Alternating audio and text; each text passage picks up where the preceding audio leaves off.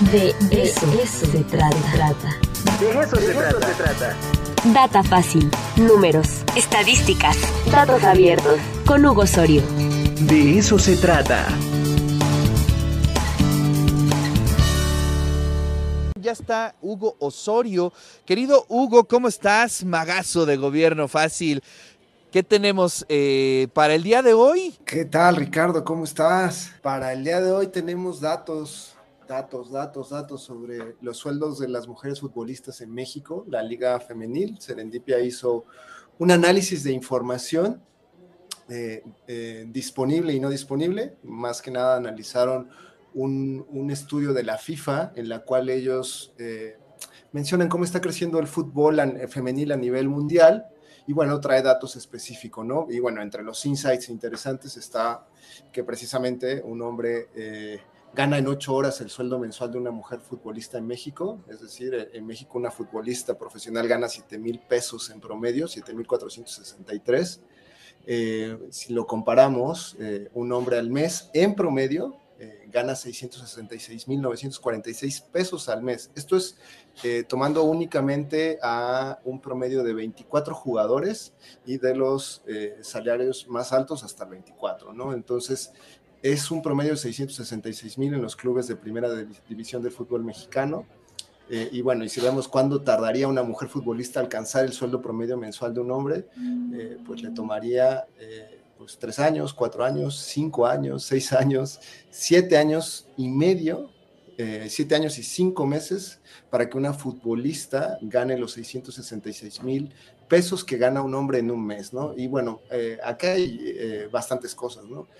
que analizar. Algunos dirían, bueno, eh, esto es este, por oferta y demanda, ¿no? Pero bueno, si vemos la variación del sueldo de 2017 a 2021, vemos que en las mujeres sí hay un aumento de 113%, es decir, que todavía en 2017 el sueldo promedio era de 3.500 pesos, eh, lo cual lo, lo, ubica súper bajo y ahorita está en 7.000, ¿no? Casi, eh, bueno, 110, 13% el doble, ¿no? y de hombres hubo un aumento de 22.3% en ese mismo promedio, ¿no?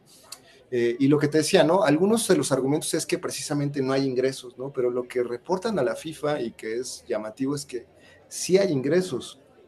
Hay eh, ingresos por entradas por partidos, por transmisión, por patrocinios y por asociación, ¿no? Entonces, eh, alrededor de 5 millones de pesos ingresan los clubes en el fútbol mexicano femenil más o menos es lo que reportaron a la, FIFA. La cuestión es que eh, mientras, por ejemplo, en, el dato de fútbol varonil, y esto tomando datos de, la UEFA, porque no hay datos de la Federación Mexicana sobre esto, eh, los equipos que están en la UEFA, el 91% de sus ingresos se va de sueldo a jugadores mientras que los datos que tenemos sobre fútbol mexicano eh, y que recabó la FIFA nos dicen que el 43% de los ingresos solo van a sueldo de las mujeres, ¿no? Sí hay una diferencia bastante grande en cómo se, repartan, se reparten los ingresos y aquí podemos ver, ¿no? El, el gasto promedio del fútbol de los clubes es de 43% en salario de las jugadoras, 16% se va al staff técnico, eh, el 4 al staff administrativo y luego aquí vienen 24% operaciones por partido, 2% en marketing y, 11% en otro que pues alberga muchas cosas en los diferentes clubes, ¿no? Eh, y, bueno, esto es eh, una, una, cuestión interesante si vemos exactamente, ¿no? Porque hay muchos argumentos, bueno, sí, es de acuerdo a lo que generas, ¿no? Pero algunos dirían, pues es que puede ser que no sea espectáculo, bueno en fútbol femenil, en, los torneos de clausura y apertura de 2022, tenemos 871 goles, un promedio de 3.18 goles contra 2.76 en el fútbol varonil, ¿no? En cuanto a tarjetas amarillas, en, el en estos torneos hubo 447 en fútbol femenil y en hombres 729, ¿no? Eh, hay eh, es decir, que es una jugadora amonestada cada 16 minutos, mientras que en el de hombres es cada 10 minutos, ¿no? Y en tarjetas rojas es una jugadora expulsada cada 552 minutos, mientras que en, en varonil es cada 280, eh, ¿no? Entonces, la asistencia por temporada evidentemente es mayor mayor, es muchísimo más grande en, fútbol varonil, pero aquí hay una cosa que destaca la FIFA y que es una, es una cuestión a señalar.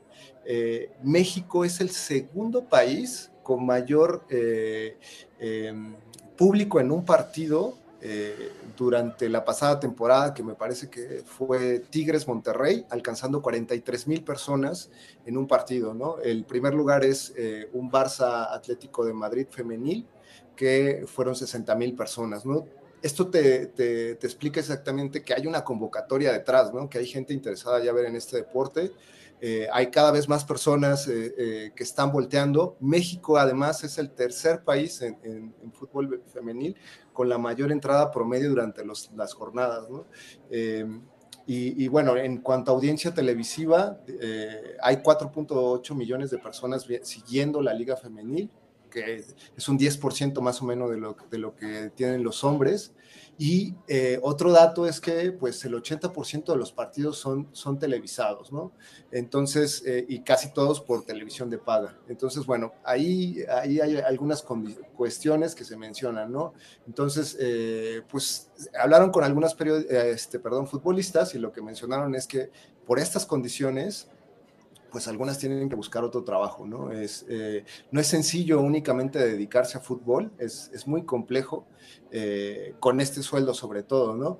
Eh, ¿Por qué? Pues porque eh, eh, no, no, da, ¿no? Ni para los tacos, ¿no? Los tacos estábamos viendo que están algunos en 8 mil pesos si, si, eres profesional, llegan hasta 5 mil o más. Entonces, si al mes estás ganando 7 mil pesos, pues es alguna cuestión, ¿no? Este es otro dato de la FIFA que es importante. En México, la Liga Femenil es en la que se juegan más partidos a nivel mundial, son 334 al año es la, la, liga con mayor número de partidos, ¿no? Y bueno, acá hay algunas cuestiones que explican un poquito lo que, lo que se, se vio en las entrevistas y lo que contaron, ¿no? Sí, soy futbolista, pero pues necesito un segundo trabajo, ¿no?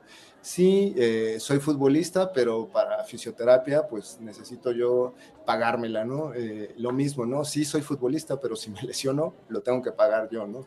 Y este es un dato también fuerte. Eh, sí, soy futbolista, pero eh, no tenemos este, colaciones y si nos las comemos antes del partido, pues las tenemos que pagar de nuestra bolsa, ¿no? Entonces, eh, la FIFA también analiza cómo están las condiciones laborales de las futbolistas profesionales por país.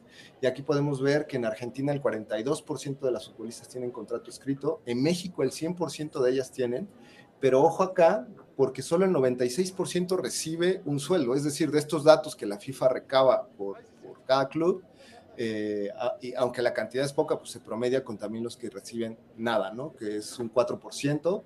Y eh, en México solo el 85% tiene como ingreso principal el fútbol, ¿no? Lo que mencionaba muchas de las eh, futbolistas entrevistadas, las cuales todas eh, pidieron a, quedar en el anonimato, pues eh, e, e, es eso, ¿no? Eh, ¿no? ¿no? pueden hablar mucho de, de las condiciones y, las cosas que pasan ahí, ¿no? Pero es lo que te decía, ¿no? El, ah, mira, aquí el, el, costo promedio es de 9.900 del calzado para una jugadora profesional, me parece que están incluyendo las espinilleras, y el, y el saldo, ¿no? Pues todavía te queda ahí para un mes y lo que decían es que como se entrena diariamente, eh, pues los zapatos pues se van muy rápido, ¿no? Hay un dato de, de la Comisión Federal de Competencia Económica que sancionó a 17 de los 18 clubes con multas de 177 millones, ¿no? Eh, y esto porque pusieron topes salariales en 2016 y en, los cuales la liga decía que las jugadores mayores de 23 años ganarían un máximo de 2 mil pesos, las menores de 23 años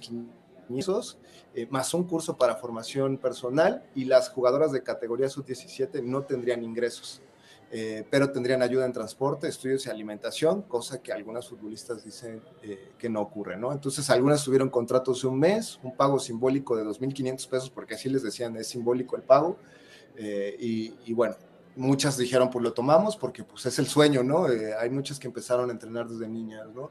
Eh, a raíz de esta cuestión de COFESE, eh, se puso, se eliminaron algunos límites salariales, pero pues aún así los datos quedan ahí, ¿no? La, la diferencia es, es abismal, como podemos ver, ¿no? O sea, siete años, cuando tal vez puedes pagar multas por 17 clubes de 117 millones, pues igual y mejor lo hubieras repartido entre las jugadoras, ¿no? Eh, estos son los datos que hay. Hay otras entrevistas a futbolistas. Hay cuatro futbolistas que dieron eh, cómo es que contaron cómo es eh, jugar al fútbol en la liga femenil y cómo es dedicarse a esto y cómo es necesario. Son, son cuatro futbolistas ahí que, que quisieron contar qué era lo que ocurría exactamente, pero, pero sí, con esta, con esta nos quedamos, ¿no? Sí, pero están los datos ahí. Complicadísimo, sí, sí, sí. Sí, ya había leído ese estudio en Serendipia y la verdad es que es tremenda la brecha, el vacío que hay y pues sí, efectivamente hay mucho que trabajar. Tiene mucho significado, por ejemplo, lo que lograron las jugadoras en Estados Unidos, ¿no? Que el poder eh, tener los mismos sueldos, ya que es el mismo trabajo. Sí, sí, sí, justo ahí es a nivel selecciones que por lo menos van a tener la misma retribución, cosa que no pasa en otros lados. Y la verdad es que lo que está pasando en Estados Unidos es, es bastante llamativo. Eh, eh, apenas se destaparon una serie de denuncias ¿no? contra algunos entrenadores y algunos abusos ahí. Eh, y bueno, están esperando ellos que sigan cayendo algunas cuestiones, pero está está destapándose muchas cosas que no deberían de ocurrir, ¿no? O sea, la, la, brecha salarial se entiende porque el negocio, bueno, ejemplo, estamos hablando de un jugador como Messi, que si a lo mejor gana 120 millones de euros al año, pues genera 1.500 millones a las empresas involucradas, ¿no? Entonces, pero aquí estamos hablando de que el 80% de los partidos ya son transmitidos en televisión eh, de paga, ni siquiera en, en, en, televisión pública. Eso te deja un, un, un ingreso, ¿no? Y, y, la cuestión es precisamente, ¿no? Cuando tú tienes una base de negocio, eh, ejemplo, en el cine sabes que la base de negocio pues son las dulcerías, ¿no? En el fútbol la base del negocio son los futbolistas. Entonces, en lo que más tendrías que invertir, de acuerdo a los expertos en negocios, sería en tu base de negocio, ¿no? Los futbolistas. Y aquí en Europa les queda muy claro y el 91% de esos ingresos se van a los sueldos, pero en México eh, solo de esos 5 millones se va el 43% a los sueldos de las jugadoras, ¿no? Y luego, bueno, las condiciones que relatan en el sentido de que viajan de un día a otro para los, partidos, aunque sean 12 horas de viaje, llegan eh, y, juegan y regresan, ¿no? Cosa que a lo mejor a nivel eh, primera división, pues eso sabemos que no ocurre, ¿no? Cuando viene un equipo grande, pues se instala en un hotel aquí de Puebla y lo mismo, así sea la Ciudad de México, ¿no? Eh, pocas veces viajan el, el, el, mismo día sin quedarse en un hotel. Claro, pues te agradezco muchísimo Hugo y bueno, pues estaremos saludándonos la siguiente semana.